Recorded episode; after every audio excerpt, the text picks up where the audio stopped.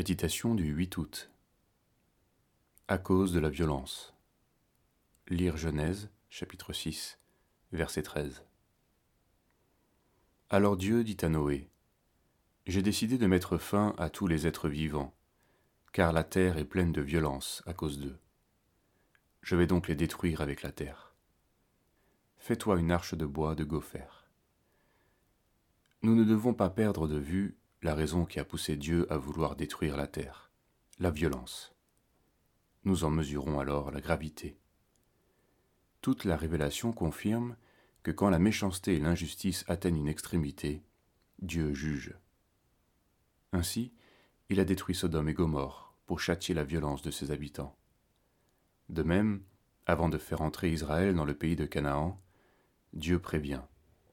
C'est à cause de la méchanceté de ces nations que l'Éternel les chasse devant toi. Deutéronome 9, verset 4. La violence explique l'ampleur du jugement qui s'abat sur ces peuples voués par interdit, où doivent mourir hommes, femmes, enfants et bétail. Cette violence n'est pas que dans les coups, elle est en germe dans l'âme des hommes, dans ces cœurs qui grondent, et Jésus dans l'Évangile présente bien la méchanceté comme embryon du meurtre. Quiconque se met en colère contre son frère sera passible du jugement. Celui qui dira à son frère insensé sera passible de la géhenne du feu. Matthieu 5, verset 22. Nous sommes plus facilement culpabilisés par des péchés d'ordre sexuel que par notre violence.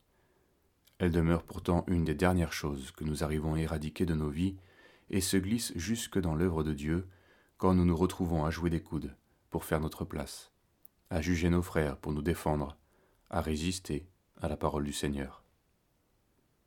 C'est pourquoi je vous le dis, au jour du jugement, le pays de Sodome sera traité moins rigoureusement que toi. Matthieu 11, verset 23. Cette parole de Jésus devrait nous donner à méditer, nous qui faisons parfois de l'Église un enfer parce que les choses ne s'y passent pas comme nous l'avons pensé. Que votre douceur soit connue de tous les hommes. Le Seigneur est proche.